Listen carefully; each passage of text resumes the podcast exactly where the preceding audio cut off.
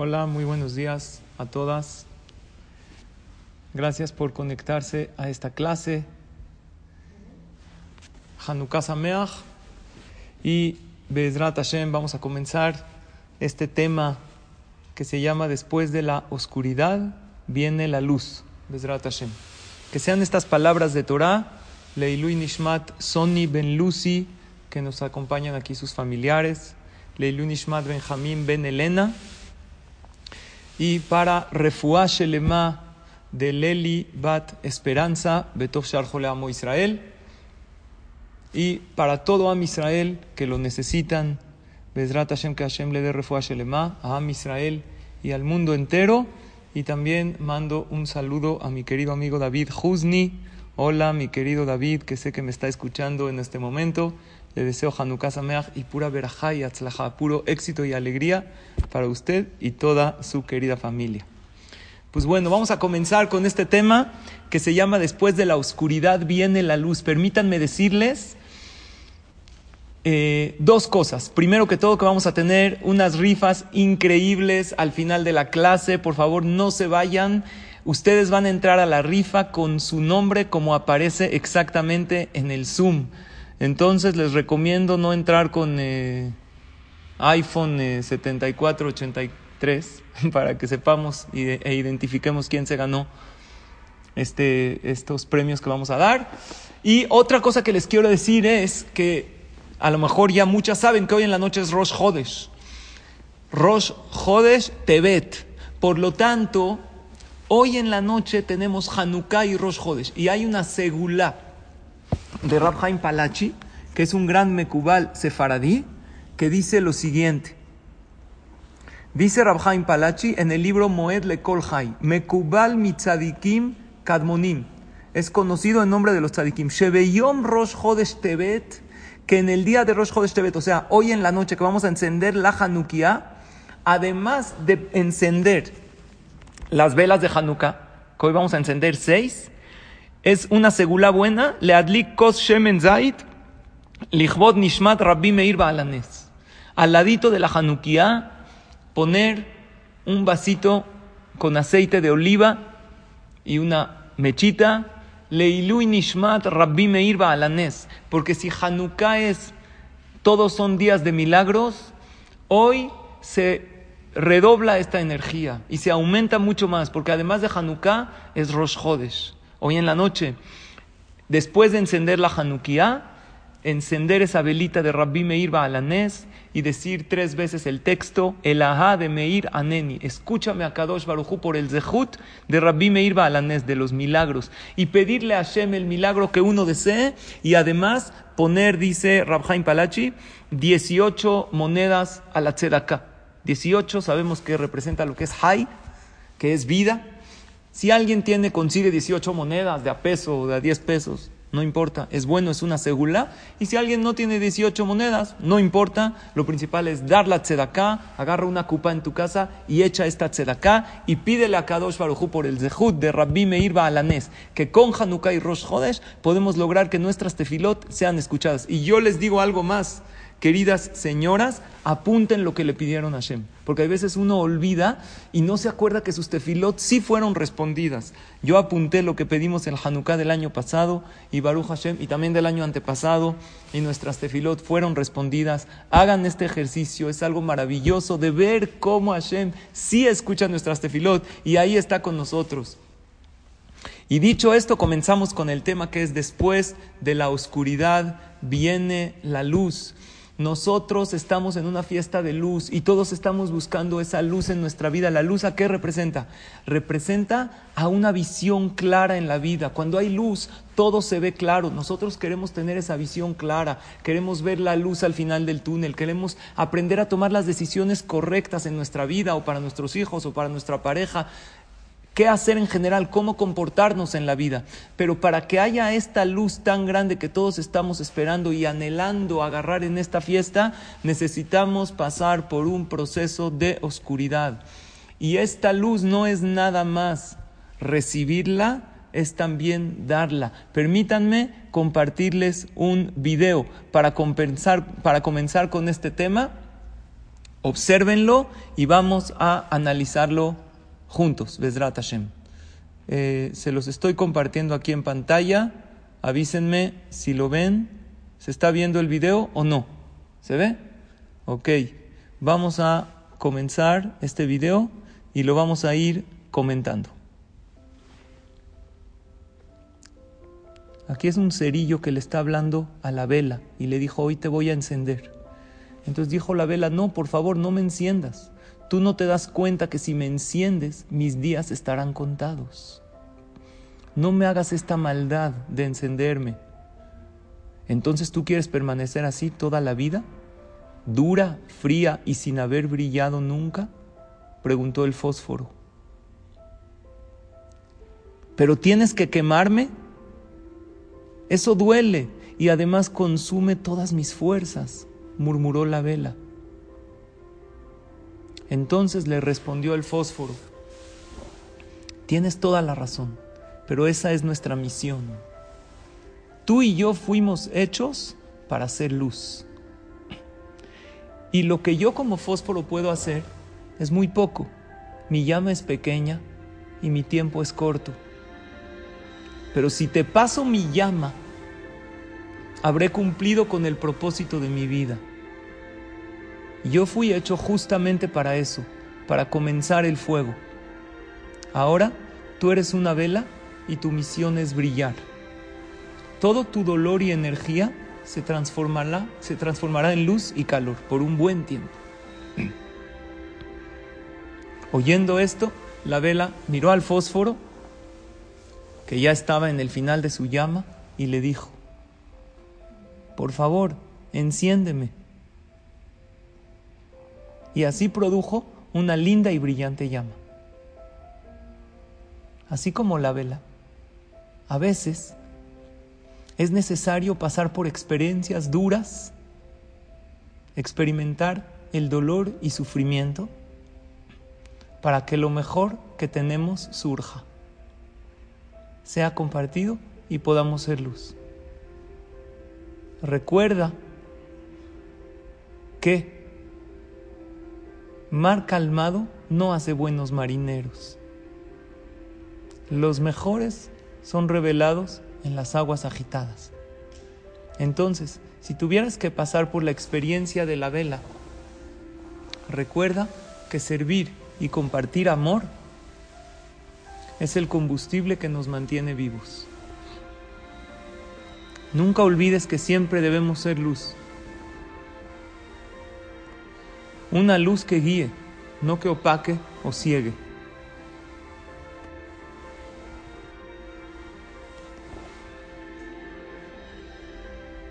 Bueno, el mensaje es muy claro. Todos nosotros estamos para hacer luz en el mundo y somos como una vela. Es verdad que cuando nos encienden nos duele, nos quema, pero gracias a eso que nos encienden somos una luz que podemos iluminar a los demás. Y el otro mensaje que tiene, que me encanta, es no seas una luz que opaque, no seas una luz que deslumbre. Hay gente que es luz, pero en el camino a sus éxitos opacan a los demás, atropellan a los demás. Aquella persona realmente grande es el que hace que los demás también sean grandes. Un líder que es demasiado rígido, He hablado con mamás que no se le han pasado fácil ahorita que los niños están en escuelas por Zoom, vía remota, que ellas, por querer que haya orden en la casa, son demasiado rígidas. Y pues pensando es mi papel, mi hijo tiene que entrar a la escuela, tiene que aprender, pero cuando es un liderazgo demasiado rígido, entonces estás proyectando una luz que afecta a los demás.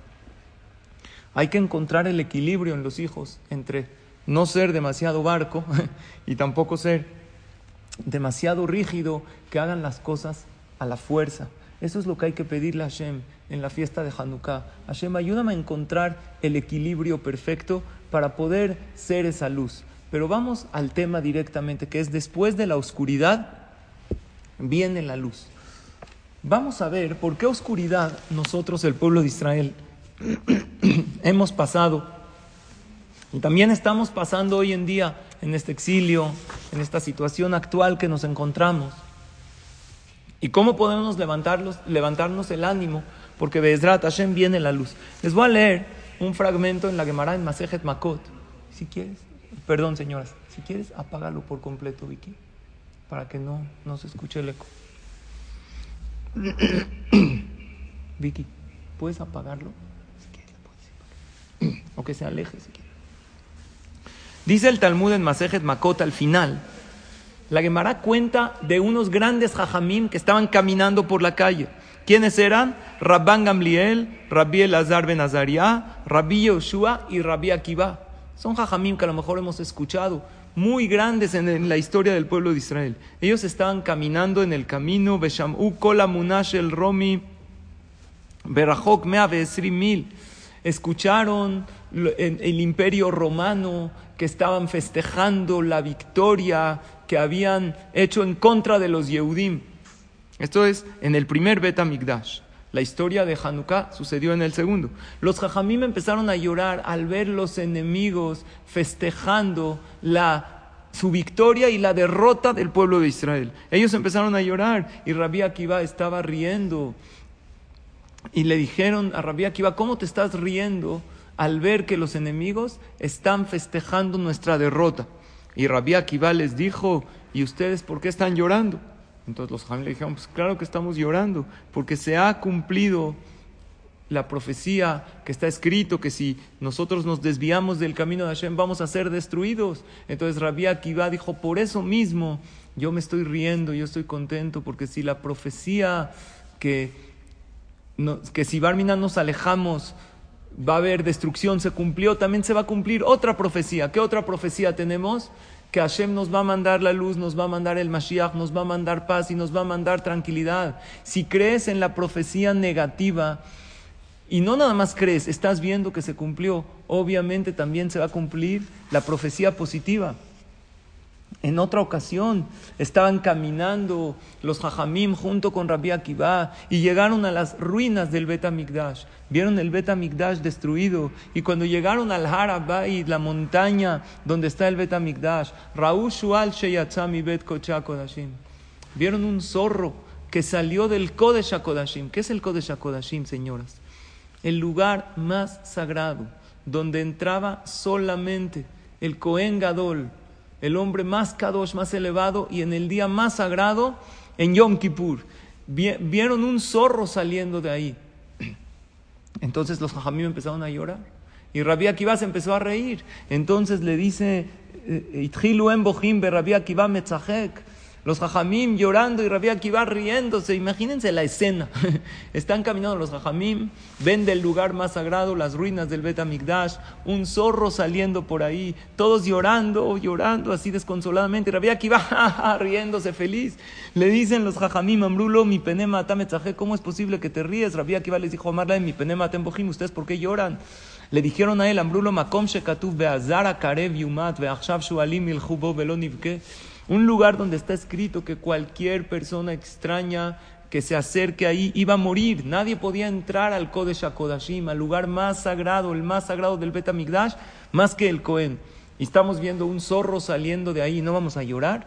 Le dijo Rabbi Akiva, por eso mismo yo me río, porque está escrito no voy a entrar al lenguaje del pasú, que es largo, que cuando veas que se cumpla la profecía de destrucción, eso es una prueba que se va a cumplir, Bezrat Hashem, la próxima profecía de construcción, de reconstrucción del Betamigdash. Entonces yo por eso me estoy riendo, porque Bezrat Hashem van a venir días buenos, van a venir días de luz, días maravillosos. Entonces, ¿qué aprendemos aquí de esta lección? Porque los Jajamim después le dijeron a Rabbi Akiva, Tú tienes razón, deberíamos reír si nos duele el dolor de ver a los enemigos festejando, de ver a un zorro saliendo del Kodesh HaKodashim, pero tiene que ser más grande la alegría y la esperanza que el dolor que sentimos en nuestro corazón. ¿Por qué? Porque después de la oscuridad viene la luz. Queridos amigos y amigas, en Hanukkah Hashem nos da muchos regalos y se acostumbra también a darle regalos a los niños. Ustedes lo hacen con sus hijos, tal vez con los nietos, no nosotros hacemos en la casa. Así reunimos a los niños cada noche de Hanukkah, no cada noche regalos, pero así actividades, un poquito de, de premios, algún regalo de Hanukkah. Se acostumbra es todo esto con la finalidad de inyectar alegría en los niños y que relacionen nuestras festividades con alegría para así garantizar que las próximas generaciones también lo hagan. Hashem nos da muchos regalos a nosotros en Hanukkah. ¿Sabes qué regalos nos da? Cada vez que tú enciendes la Hanukkah. Hoy en la noche que es también Rosh Chodesh. Y vamos a decir Sheasani Simla Abotenu Gracias Hashem que hiciste milagros en aquel entonces y que también nos los vas a hacer en estos días. Hashem nos da muchos regalos, pero nosotros también tenemos que darle un regalo a Dios.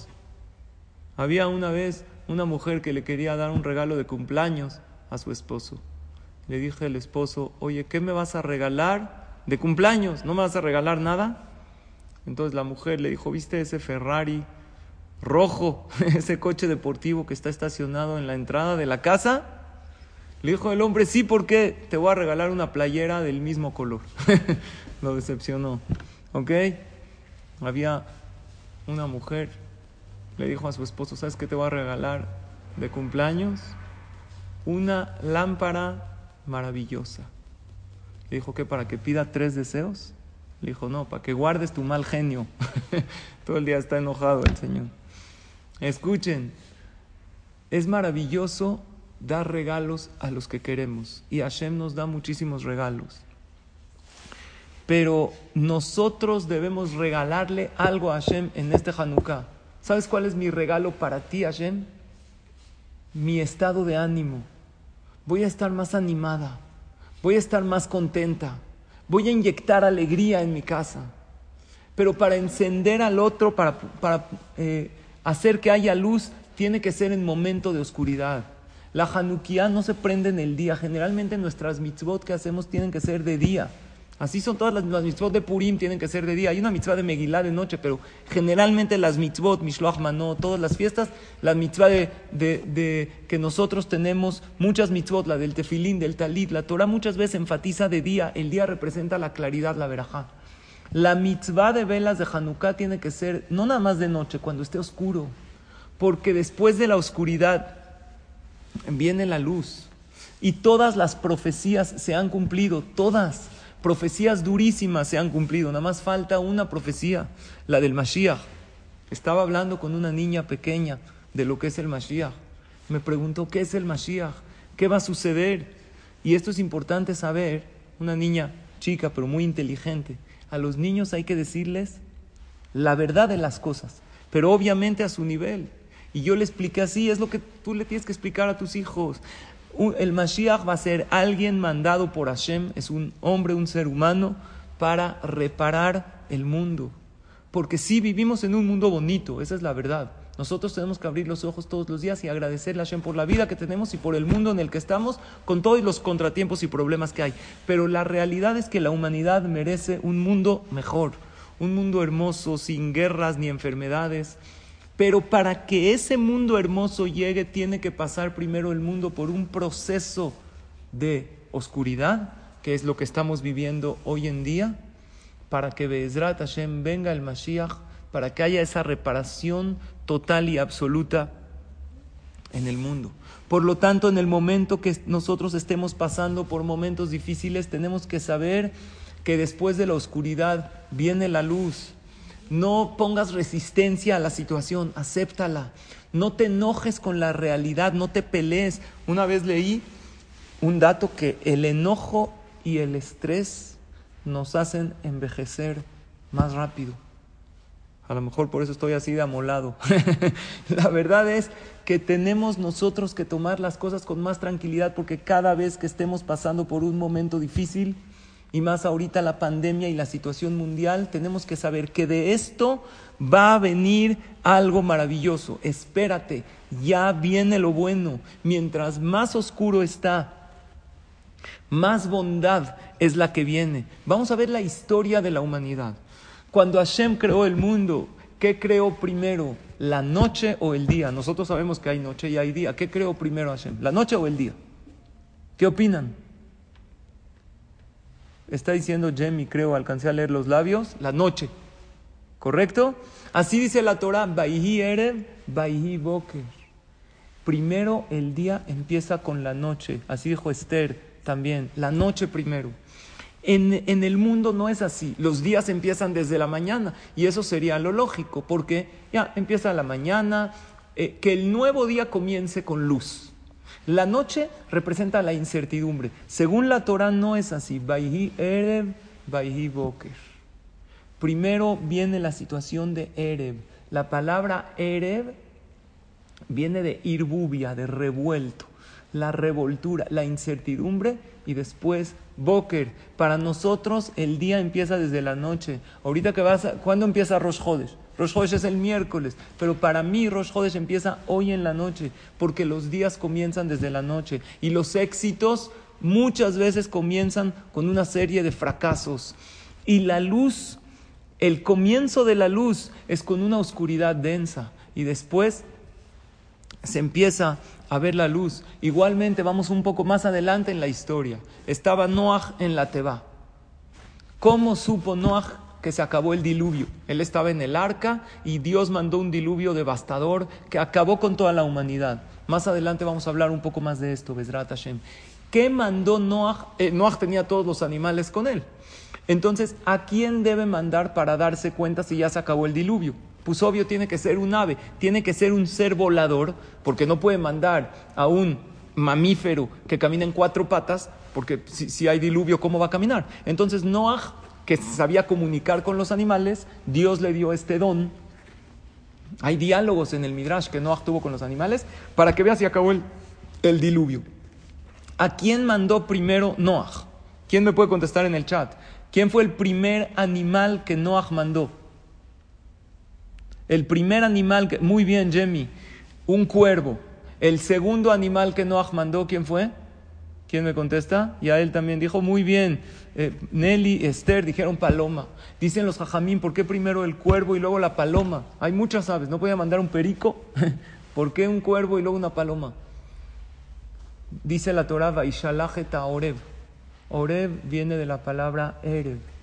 Erev es como dijimos, es noche, es irbubia, es incertidumbre. Además, el cuervo de qué color es? Es negro y después mandó a la Yoná, mandó a la paloma, mandó una paloma blanca. Noah nos está dando lección para la humanidad. En diluvios, en momentos difíciles, que no sabemos ni por dónde caminar, tienes que saber Vaishalajeta Oreb y después Vaishalajeta Yoná. Después de la oscuridad, después del cuervo negro, va a venir una luz blanca hay que esperar. Cuando uno está pasando por un momento difícil, hay que tener paciencia, esperar y jalar con nuestra mente esos momentos buenos que están por venir. No meternos totalmente en el problema y decir de esta no vamos a salir jamás. Después del diluvio, ¿qué le manda a Shema Noach como promesa que no va a haber otro diluvio? Un arco iris. Después del diluvio vienen colores hermosos. En realidad, el mundo no debería pasar por todo este proceso. Dios había creado un mundo en el cual Adán y Jabá estaban en el paraíso y así deberían de seguir. Ellos con su pecado hicieron que todos nosotros, toda la humanidad, vengamos a reparar eso y después de esta reparación va a venir una luz maravillosa, la luz del Mashiach, que esa la jalamos en la fiesta de Hanukkah. Y ahora pasa esta lección a tu propio problema, a ese hijo que quieres educarlo bien, que estás viendo mucha incertidumbre, tienes que esperar, va a pasar el tiempo, esta oscuridad que estás viviendo no va a ser para siempre. Y hoy en la noche que prendas las velas de Hanukkah, pídele a Hashem toda esta luz, piensa en cada problema, en cada uno de los lugares donde quieres ver luz, donde quieres ver claridad, a lo mejor una decisión importante que quieres tomar, que te encuentras ahorita en tu vida, en un momento de tomar decisiones importantes si no estás viendo con claridad. Esa es la luz de Hanukkah que nos va a iluminar. Después de la esclavitud de Egipto, 210 años de esclavitud, de oscuridad, vino la libertad. Hanukkah, el pueblo de Israel, se enfrentó a una oscuridad tremenda de 52 años, no podían estudiar Torah. El imperio griego prohibió el estudio de la Torah 52 años. ¿Saben qué es? Imagínense ¿Qué es? Imagínense si Barminan, todos los CNI, ¿se acuerdan al principio de la pandemia? Cerraron los Batekenesiot, pero sin Zoom.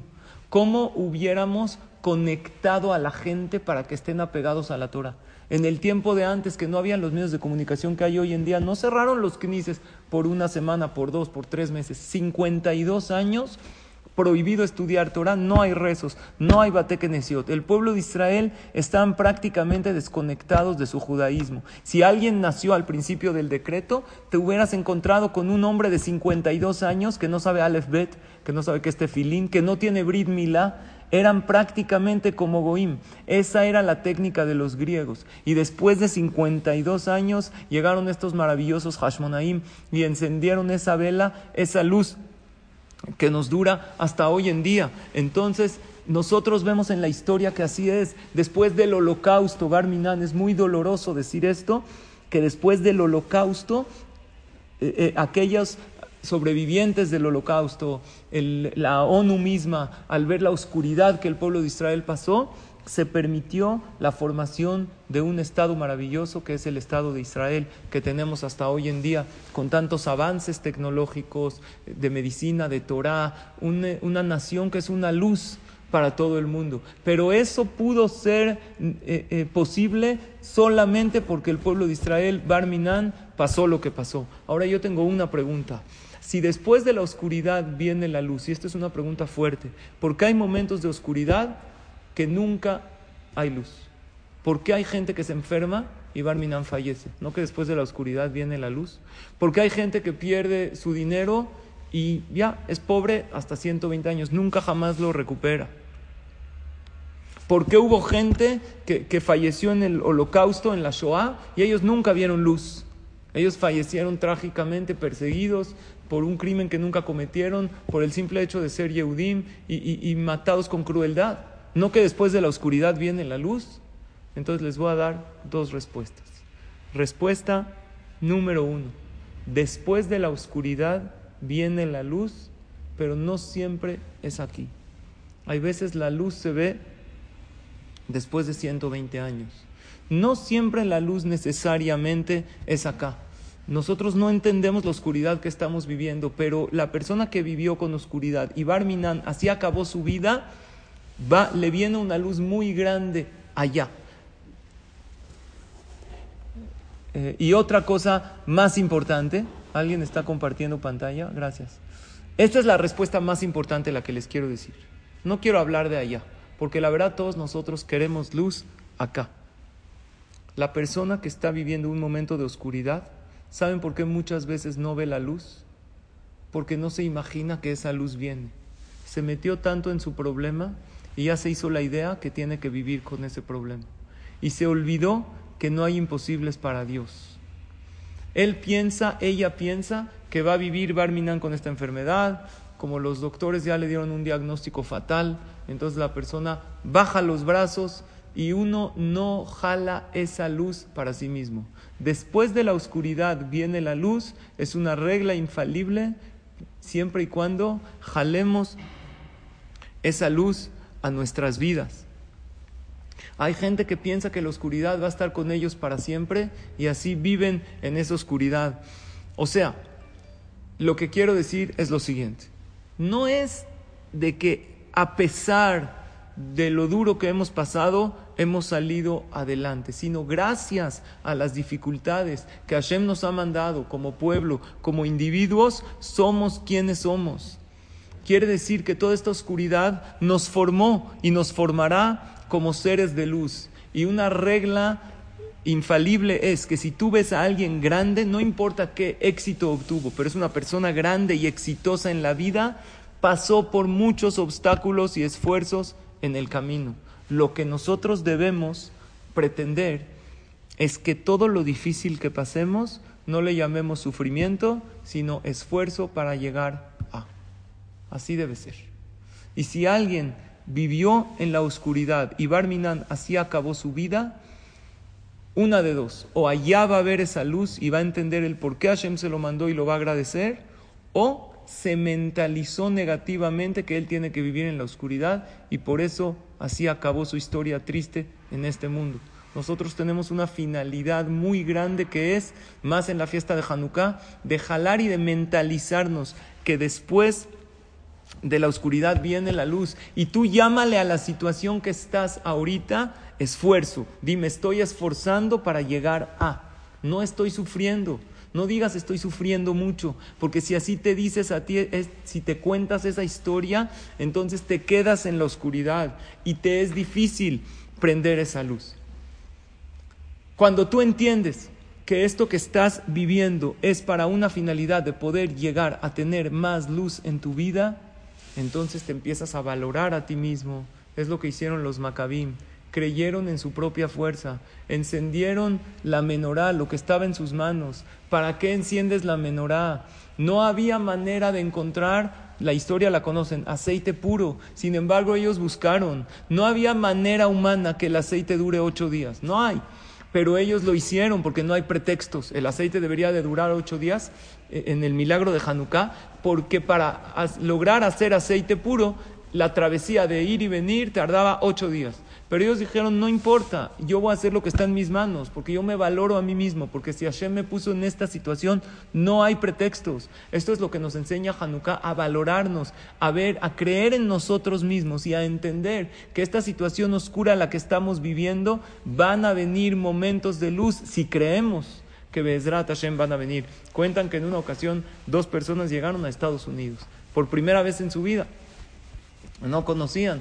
Entonces uno de los dos está caminando en la calle y ve un billete. Recoge el billete, lo ve, lo avienta. Dice, oye, ¿por qué tiras el billete? Es dinero. Le dijo, no, es un billete falso. Le dijo, ¿cómo sabes que es falso? ¿Tú qué sabes de, de dólares? Y le dijo, ¿has visto un billete de 10 dólares con dos ceros al lado del uno? Entonces seguro es falso. Oye, papá, no es un billete de 10, es un billete de 100. Pero como tú lo, lo catalogaste como 10, entonces todo lo que es más de eso lo tiras. Nosotros hay veces no nos molestamos en emprender lo que tenemos que hacer porque no nos valoramos demasiado, porque creemos que no lo podemos lograr. Escuchen esta frase, eres demasiado grande como para que Dios te haga sufrir. Eres un ser demasiado valioso como para que Hashem agarre y te haga sufrir con intención. Hashem no, no, te hace sufrir. Hashem te está haciendo que te esfuerces para que después de este esfuerzo, que es un momento de incertidumbre, para que después de Vaihi Erev llegue Vaihi Boker. Ahorita estamos leyendo la historia de Yosef Atzadik. La historia de Yosef es durísima. ¿Conocen la historia? ¿Vieron la, obra de José el Soñador o no? Era, así no era. Un hijo que se llamaba Yosef, consentido por su padre Jacob. Su papá tanto lo quería, lo consentía que estudiaba Torah con él. Le compró una túnica preciosa y lo chiqueaba mucho. Y Yosef además tenía un aspecto increíble, era muy bello, era muy hermoso. Pero sus hermanos lo envidiaron porque él tuvo sueños de grandeza. ¿Cómo va a llegar Yosef a la grandeza sin pasar por oscuridad? Imposible. No hay manera. Entonces, ¿qué tuvo que hacer Hashem? Mandar a los hermanos que lo vendan. ¿Saben qué es? Lo agarraron, lo echaron a un pozo con alacranes, con víboras, serpientes venenosas. Lo vendieron a unos árabes, a unos ismaelim, comercializaron con él. Lo vendieron hasta barato. Se hizo esclavo. Y cuando empezó a tener un poco de éxito en su vida, Dios dijo, no, para llegar a la grandeza todavía le falta pasar por más oscuridad. Le falta pasar por más esfuerzo, no sufrimiento, esfuerzo. Dios tuvo que hacer que se lo acusen a él falsamente de querer incitar a la esposa de Potifar al pecado, que obvio él no lo había hecho. Ella lo que lo sedujo a él y él no aceptó y lo metieron no a la cárcel, al calabozo. ¿Saben qué es el calabozo? Así dice la Torah. Un pozo oscuro que no se veía la luz del día. ¿Cuánto tiempo estuvo ahí, queridas señoras? Se dice fácil, 12 años. ¿Sabes qué es estar 12 años en un calabozo, sin ver la luz del día, con cucarachas ahí, con tierra, en las peores eh, eh, condiciones? Yosef Atzadik, después de todo esto, se hizo virrey de Egipto. Podríamos llamarlo el rey del mundo, porque Egipto era la potencia mundial. Él era el virrey y Paró, el faraón, él era nada más el nombre de rey, honorario. Pero el que manejaba todo y el que decidía todo era Yosef. A los 30 años se hizo, imagínense, se convirtió en el rey del mundo. Llegan después sus hermanos, la historia seguro la conocen, a buscar comida porque había hambruna en el mundo y se acercan y Yosef los perdona. Los hermanos le piden perdón, perdónanos por lo que te hicimos. Una pregunta, ¿cómo Yosef los perdonó? ¿Tú hubieras perdonado a alguien que te vendió, te secuestró? Ahora espérate, tu propio hermano, yo no lo hubiera perdonado a alguien, no a mi hermano. Cualquier persona que me hubiera hecho un daño muchísimo menor que le hicieron sus hermanos al que le hicieron sus hermanos a Yosef, yo nunca lo hubiera perdonado. Lo vendieron, lo arrancaron de su padre a los 17 años. Y eso desencadenó que sea un esclavo y que lo metan al calabozo 12 años. ¿Cómo es posible que Yosef perdonó? ¿Ustedes eh, leyeron el libro El Conde de Montecristo o vieron la película? Yo tengo el libro, es un libro muy famoso. ¿De qué se trata ese libro? De alguien que acusado falsamente lo meten a, una, a la peor cárcel que hay. Y créanme, no era peor que la de Yosef. ¿Qué estaba haciendo esta persona constantemente en la cárcel? ¿Qué tenía en su mente y en su corazón? Deseos de venganza. Y el día que salió de la cárcel, es una historia muy famosa del conde de Montecristo, lo primero que fue a hacer fue, me salgo a vengarme de esa persona y lo hizo. Ahí está la diferencia. ¿Sabes cómo Yosef perdonó? Perdonar no es olvidar. Yosef no olvidó. Es imposible olvidar que alguien lo vendió, que alguien lo echó al calabozo. Yosef recapituló. Yo les voy a decir cuántas veces figura el concepto de perdón en la Torah. Cinco veces. El primer perdón, y esto nos va a ayudar a nosotros a poder quitarnos esos sentimientos negativos con gente que nos ha hecho algo malo y que nos ha hecho pasar por momentos desagradables, por esos momentos de oscuridad. El primer momento, el, primer perdón, ¿saben dónde figura? Cuando Hashem perdonó a la, a la humanidad después del diluvio. Pero eso no es un perdón tan bueno, ¿por qué? Porque los mató a todos. Eso es perdón. ¿Saben? Los perdono. Los perdono, pero ya están todos muertos, como aquel general que acabó la guerra y se percató que ganó la guerra, pero vio que todos sus soldados estaban muertos. Llegó una vez uno que quería ser presidente, un candidato a la presidencia. Después de perder las elecciones, entra a su oficina, ve a su secretaria y le hace así. ¿Qué es esto? Una, una señal de ganar, ¿no? Le dijo, ¿qué ganamos? Le dijo, no, solo quedamos tú y yo. Entonces nada más quedamos nosotros dos. Perdimos todo. Eso es perdonar. El segundo perdón, este no es un perdón de una categoría alta, pero Hashem perdonó a la humanidad por lo que hicieron después del diluvio. El segundo perdón es el de Yosef Atzadik. El tercer perdón es cuando Hashem perdonó al pueblo de Israel por hacer el becerro de oro. El Cuarto perdón es cuando Hashem nos dice al pueblo de Israel, perdona a los egipcios, perdónalos. ¿Cómo los voy a perdonar?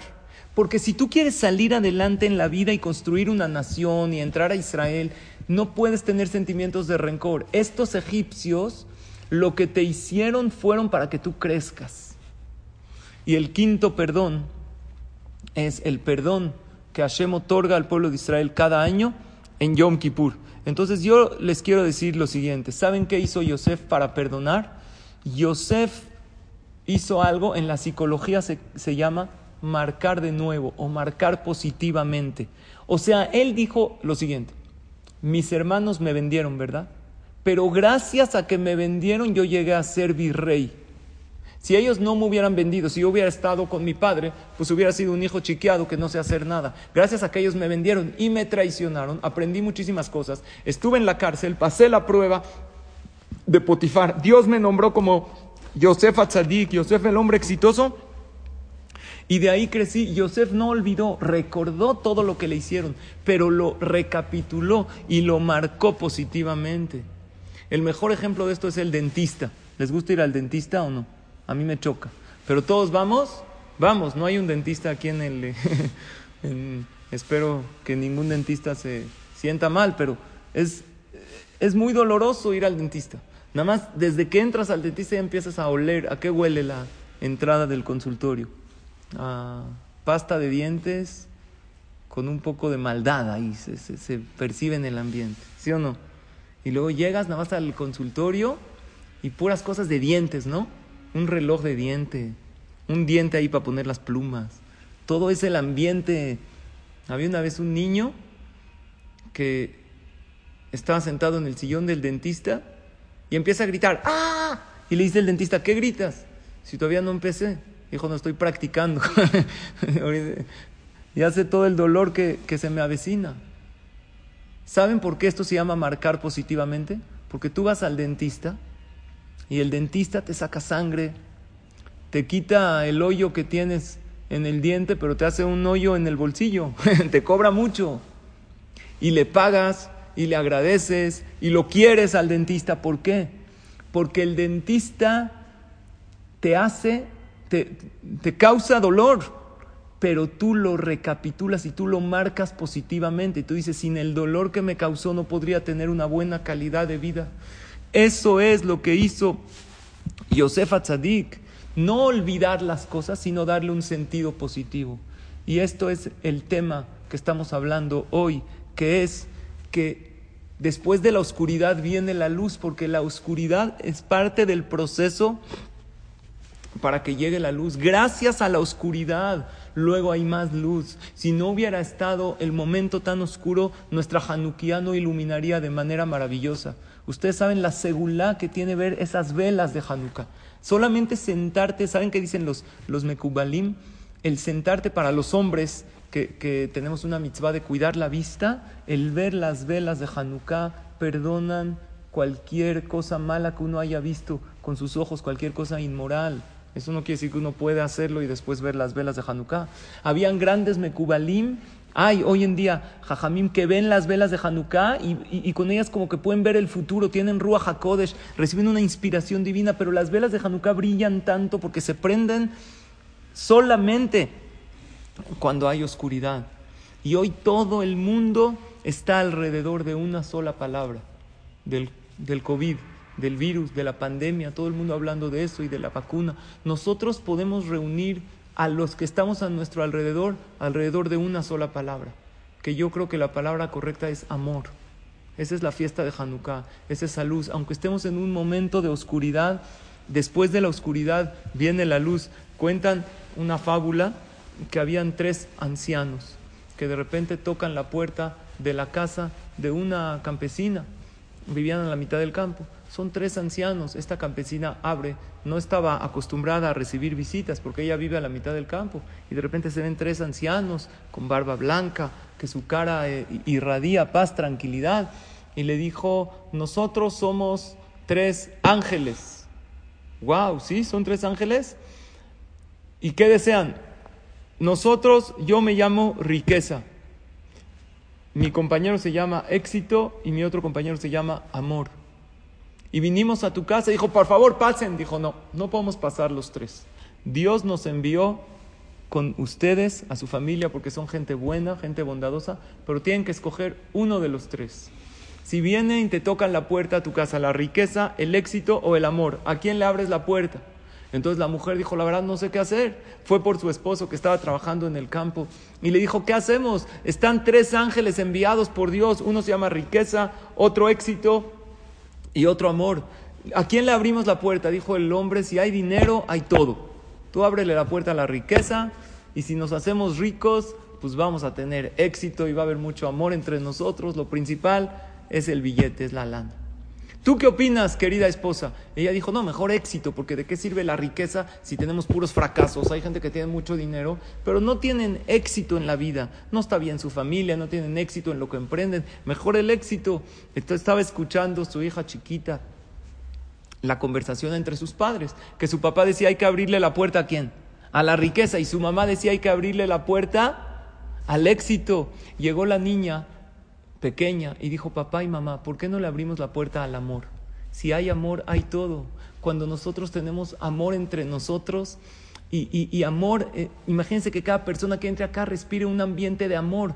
El amor trae paz, trae tranquilidad, trae unión. El amor es hermoso. Los papás se conmovieron por el, eh, lo que pensó su hija y decidieron abrirle la puerta al amor y le dijeron, pasa el ángel llamado amor. Cuando entra el ángel llamado amor, también entra con él la riqueza y también entra con él quién? El éxito. Le dijo su esposa, pero ustedes me dijeron que nada más puede entrar uno. Dijo, nada más puede entrar uno. Si entra la riqueza, puede haber pura riqueza o puro éxito. Pero si entra el amor, entran todos. Porque donde hay amor, hay abundancia. Donde hay amor, hay paz, hay tranquilidad, hay éxito. Nosotros debemos unir, claro que hay que ver, a lo mejor la pandemia, la situación en la que nos encontramos, debemos unir a toda nuestra familia y a nuestros eh, eh, seres queridos alrededor de la palabra amor.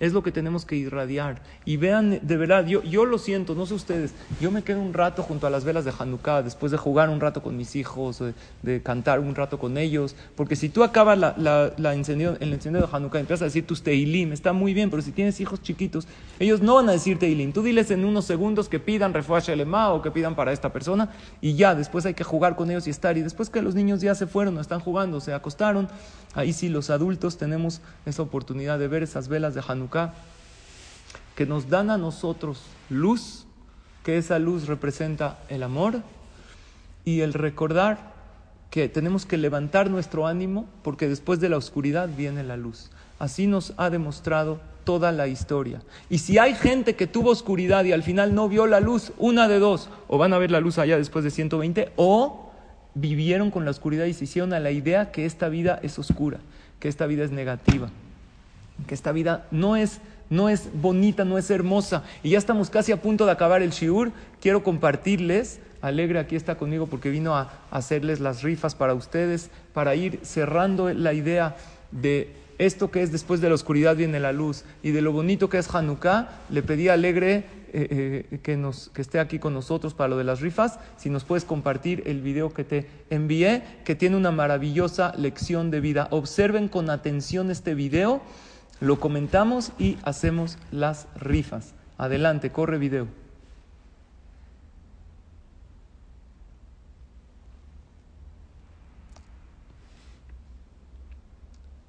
Espero que lo estén viendo.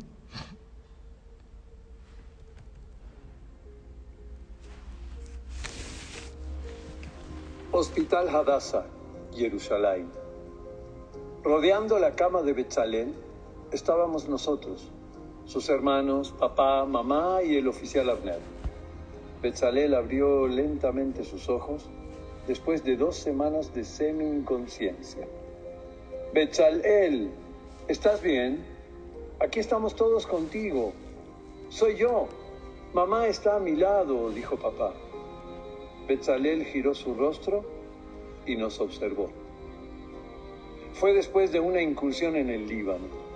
Los proyectiles Katyusha cayeron en Kiryat y la paciencia de la Tzabá se colmó. Varios tanques de nuestro ejército y soldados a pie cruzaron la frontera y después de unos ataques los terroristas escaparon. Los lanzacohetes enemigos fueron destruidos y ya no había nada más que hacer allí. Se había hecho de noche y los pelotones emprendieron la retirada. Los soldados de a pie se treparon a los tanques y a poco de avanzar se oyó la voz del oficial Abner por las bocinas del radio. Un momento, no estamos todos. Betzalel no se ha reportado. Debemos regresar a buscarlo. Dos de los tanques giraron y regresaron al terreno por donde vinieron para patrullar la región.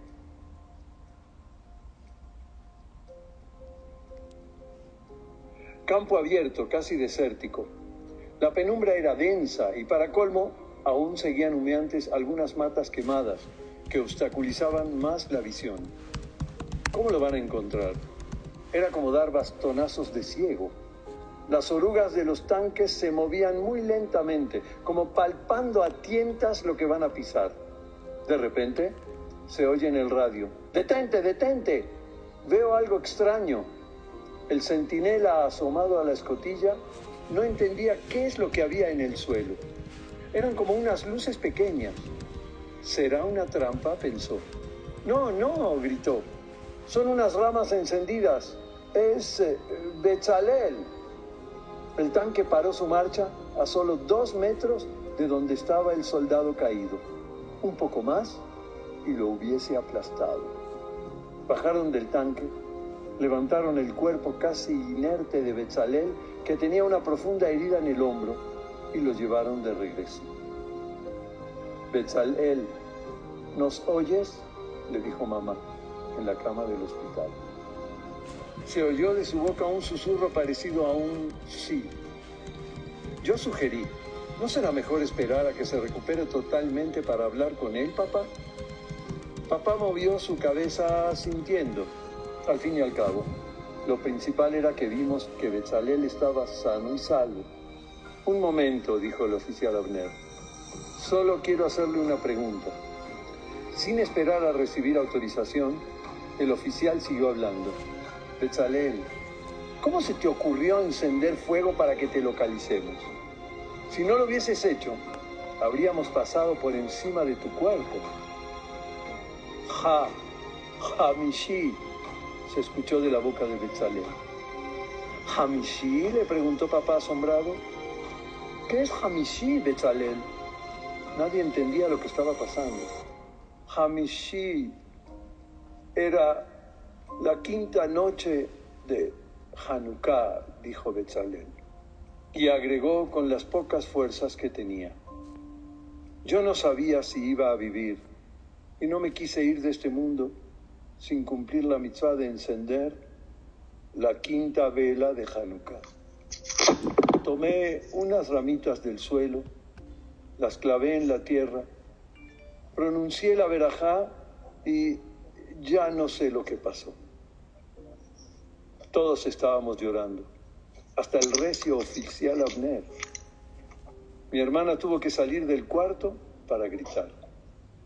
Tú, tú no sabes lo que pasó, dijo mamá entre sollozos. Pero nosotros sí sabemos lo que pasó, querido Bezalel. Hashem te salvó, porque el milagro de Hanukkah siempre se repite en toda nuestra historia. Hay que silenciar. Jodestov Umeborah. Bueno, pues este es el maase que les quise compartir.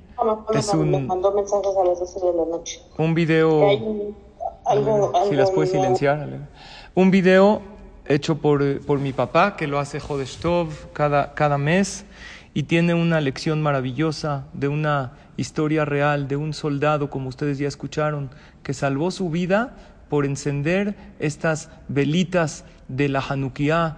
Ahora yo me pregunto dos cosas. ¿Qué hubiera pasado si él, él estaría exento de prender las velas de la Hanukkah? Estaba caído en el campo de batalla pues no hubiera salvado su vida. Pero lo que más yo les pregunto es lo siguiente, ¿quién sabe cuántos tractores que Barminan podrían venir a aplastarnos, cualquier decreto, cualquier gezerá, que no sabemos que se avecina, pero nos pasa como aquel soldado Betzalel, que al encender esas velas, al encender esa luz, estamos contrarrestando cualquier mal decreto, cualquier cosa que sucede. Lo curioso es que esta anécdota real de Betzalel sucedió hace pocos años en una noche como la noche de ayer, en un día como hoy, quinto día de Hanukkah, que ayer mencionamos que el número cinco representa a los cinco libros de la Torá, a todas las verajot que hay en la Torá. Es lo- que les deseo a todas ustedes, queridas mujeres tzadkaniot, que se, nos reunimos cada martes en esta maravillosa clase que ustedes la hacen. Que Bezrat Hashem todas las verajot de la Torah recaigan en ustedes. Recuerden que estas velas vienen a contrarrestar muchísima oscuridad. Y cuando estés en momento de oscuridad, recuerda que después de la oscuridad viene la luz y jala esa luz. No esperes con los brazos cruzados a que venga la luz. Yo estoy en la oscuridad y quiero que mi Hanukkah se encienda sola. No va, no va a suceder.